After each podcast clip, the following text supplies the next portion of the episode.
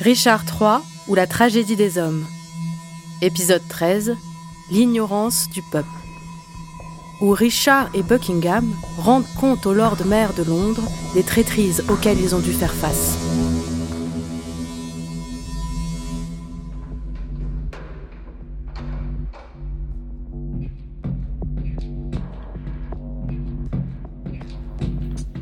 Monseigneur Lord Maire. Alors, que disent les citoyens Par la sainte mère de notre Seigneur, les citoyens sont muets, ne disent pas un mot. Mais comme des statues muettes ou des pierres qui respirent, ils se dévisagent l'un l'autre, blafards comme la mort. Bien, Buckingham, je souhaite m'entretenir sans délai avec le duc. Hélas, Monseigneur, il supplie votre grâce de venir le voir demain ou le jour suivant. Il est saintement adonné à la méditation et souhaite qu'aucune requête mondaine ne l'arrache à ce pieux exercice.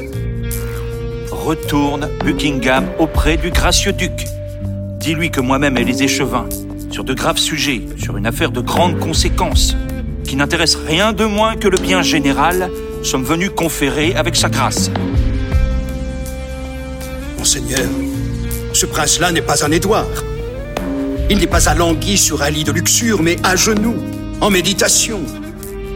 Il n'est pas affolâtré avec un couple de courtisanes, pas en train de dormir pour engraisser son corps oisif, mais en train de prier pour enrichir son âme éveillée. Heureuse serait l'Angleterre si ce vertueux prince lui accordait la grâce d'être son souverain.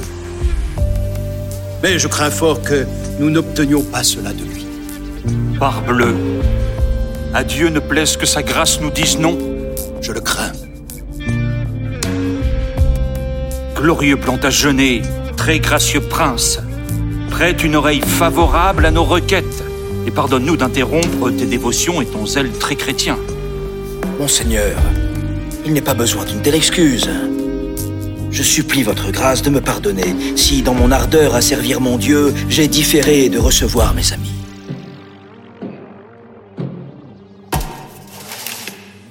Mon Dieu, cette tête, C'est la tête de Lord Hastings.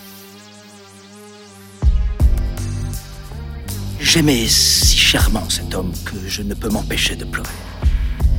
Je l'ai pris pour l'être le plus candide, le plus inoffensif qui ait jamais respiré sur la terre en chrétien. J'en avais fait le livre où mon âme inscrivait l'histoire de toutes ses pensées secrètes. Il barbouillait son vice d'un si doucereux semblant de vertu qu'hormis sa faute manifeste, avouée, je veux dire son commerce avec la femme de Shore, il vivait à l'abri de tout soupçon. Oui. Oui, c'était le traître le plus dissimulé et le plus retranché.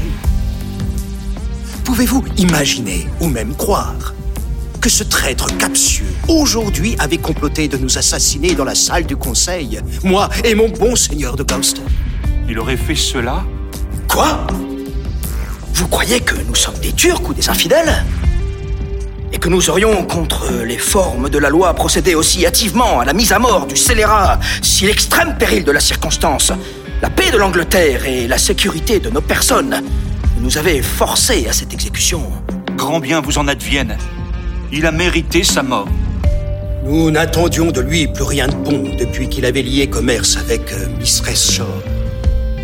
Pourtant, nous n'entendions pas le mettre à mort avant que votre seigneurie fût présente pour assister à sa fin. Ainsi, vous pourrez instruire les citoyens qui peut-être peuvent mal interpréter nos actes et déplorer sa mort. Mais mon bon Seigneur, les paroles de votre grâce y pourvoiront aussi bien que si je l'avais vu et entendu parler. Et n'en doutez pas, très noble prince, j'informerai nos fidèles citoyens de tous vos justes procédés dans cette affaire. Les mêmes, j'espère, qui plaisent à Dieu là-haut et à tous les hommes de bien de notre île ingouvernée. Laissons cela. Quel est le bon plaisir de votre grâce? Nous voudrions qu'il plût à votre grâce sur nos instances d'amender sa faute.